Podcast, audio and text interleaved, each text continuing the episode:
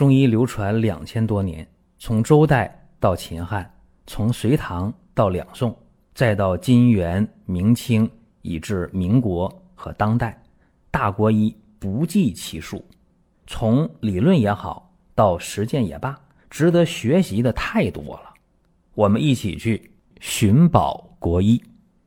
本期节目啊，和大家讲一讲香菜啊，它的药用价值。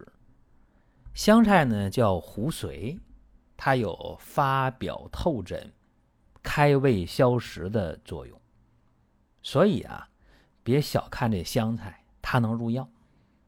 一般来讲，出麻疹出的不透啊，疹出不透，可以用胡荽了，用香菜，因为这个香菜呀，辛温香散。所以能够发散风寒，能够透疹外达呀。治疗什么样的那个麻疹出的不透呢？风寒数表的，或者我们在生活当中用香菜、用胡荽，它能开胃消食。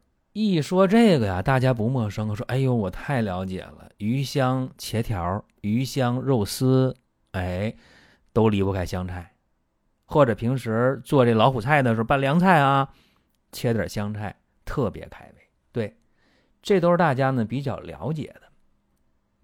另外呢，在医书当中啊，对于胡荽这种煎汤外洗透疹的应用比较多。我们都知道那个小孩啊出麻疹了，如果出的不透彻的话。这很麻烦，怎么办呢？民间有这么一个办法啊，用鲜的胡荽，那么一小撮一小把把香菜洗干净了，哎，切成小细末，放到茶壶里边，然后啊，滚烫的开水冲进去，壶盖一盖，小朋友就闻那个壶嘴出来那个香菜啊、胡荽的香气。简单吧？哎，这不用喝药啊，多简单，就能让那个麻疹出的很透，非常好。当然，如果再用香菜煎汤外洗的话啊，那就更快了。这个妙用是什么呢？就是清阳之气能入肺啊，这种心散的、心温香散的特性。就能够透疹外出啊！其实儿科呀，特别注意小朋友起疹子的问题。有口诀吗？一是风水，二是星，天花右疹三天出，麻疹四天出皮疹，斑疹伤寒五天明，伤寒需到六日后，出疹时间要记清。风是什么？风疹，水水痘，星猩红热，对吧？所以。这个东西啊，除了麻疹了，就给它出透了，这是必要的。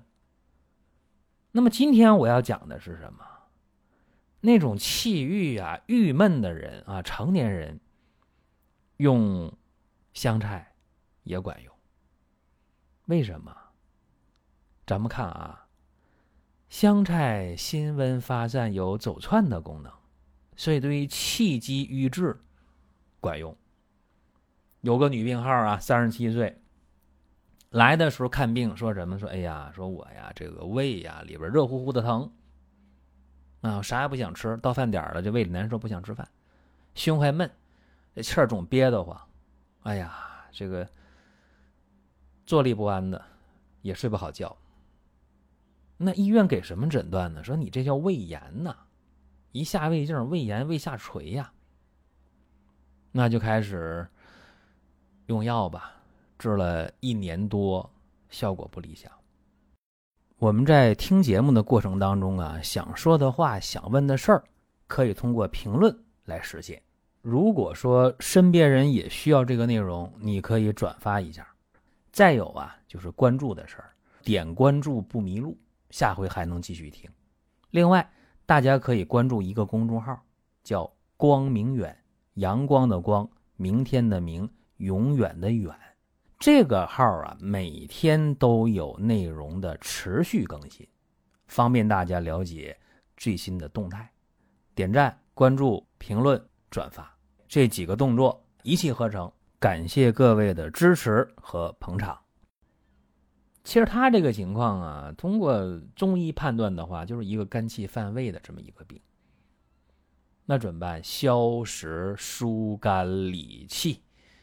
用半夏泻心汤、保和丸、逍遥散化柴，吃下去以后吧，还真别说，那个胃疼啊、胃胀啊、反酸呐、烧心呐，这些东西、这些症状啊，都明显减轻了，也有胃口吃东西了，但就是胸闷啊、两乳胀痛，那种肝郁的问题没有解决。琢磨吧，差哪儿啊？说该用的这药。这个思路也比较清晰，为什么，呃，这病就不好呢？哦，明白了，怎么回事？上焦啊为清空之所，你汤药入胃呀，药过病所呀，你得气化才能奏效啊。吴鞠通不是说吗？治上焦如雨，非清不举；上焦如雾啊。所以我就想到，这里边是不是可以用这个香菜呀？啊，随着这个思路的开阔，呃，整个方子也变了，啊，不能再用原来那个方法，用什么呢？用越鞠丸化财，啊，苍术、香附、川芎、神曲、栀子、橘红、佛手各六颗，鲜胡荽一小把，就这个香菜呀，一小把，洗干净了，切碎了，放水壶里边开水冲，啊，这边。吸着这个蒸汽，那你别烫着啊。那边呢，喝着汤药，就是越橘丸加了橘红和佛手嘛。结果这一用啊，呵，这个病人打着嗝，然后呢，说胃里舒服，哎呀，说这个乳房也不胀了，特别的管用。就第一天用完药就明显见效。那我们看啊，越橘丸也叫。胸竹丸啊，丹溪心法朱丹溪的方这个方呢是五药治六郁啊，五味药嘛，苍术、香附、川芎、神曲、栀子，治的是什么？气郁、血郁、痰郁、火郁、湿郁、湿郁六郁。就这种胸膈痞闷、脘腹胀痛、吞酸呕吐、饮食不化，这里边呢加了两味药啊，一个是橘红，一个是佛手。哎，大家自己体会啊，为什么？呃，要加这两味药，哎，这我不细讲。就这个方啊，我告诉大家，我可以给你分析到哪儿呢？分析一下越橘丸，相附行气解郁吧，它治气郁啊。六郁当中以气郁为为首，对吧？川芎呢，它治血郁，活血行气啊。苍术呢，治湿郁，燥湿健脾的。栀子呢，治火郁啊。啊，清热除烦，神曲呢治食欲，消食和中。所以这个方子，我还要说哈，为什么加橘红佛手？忍不住了，忍一忍不说啊，大家自己体会为什么加这两味药。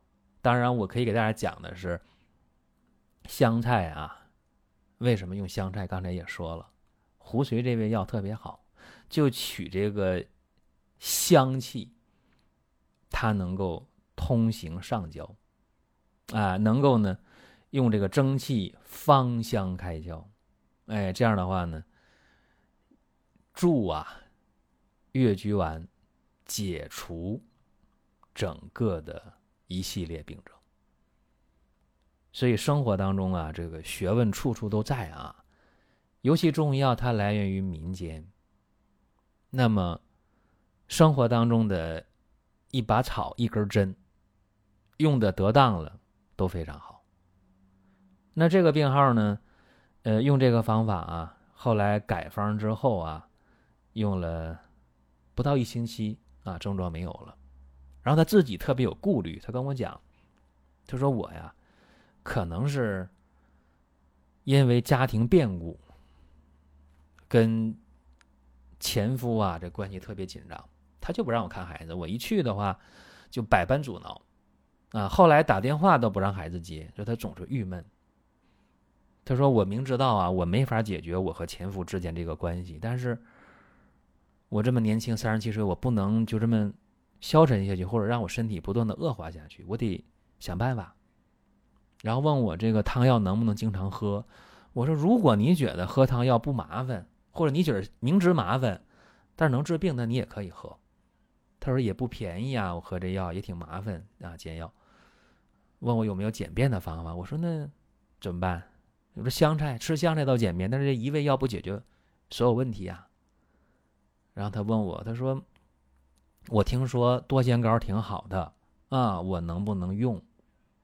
在这儿呢，我跟大家明确的说，多仙膏针对于情绪的调整、脾胃的调整和睡眠的调整，确实像大家说的那样不错的。那么有这方面需求的朋友，大家可以用，包括我说这个病号也是。他发现多心膏，哎呦，这甜甜的，吃起来也方便。于是呢，他就用上了。用上之后特别开心。他说：“我可以摆脱汤药了，反正也没有症状了。然后我自己注意情绪调节，我解决不了事，我就不去想了。然后我，我怎么怎么样，我努努力啊，然后给这孩子创造点条件，然后以后想办法，啊，多接触孩子吧。所以他吃。”多仙膏也挺好啊，到现在吃了有小半年了，方方面面都好，睡眠也好，情绪也好，包括脾胃也好。行了，这是咱们今天啊跟大家分享的这么一个内容。您听到这儿啊，本期音频就要结束了。如果您有什么宝贵的意见，有什么想法要求，可以留言评论。当然，我们也欢迎大家关注、转发、点赞。下一期我们接着聊。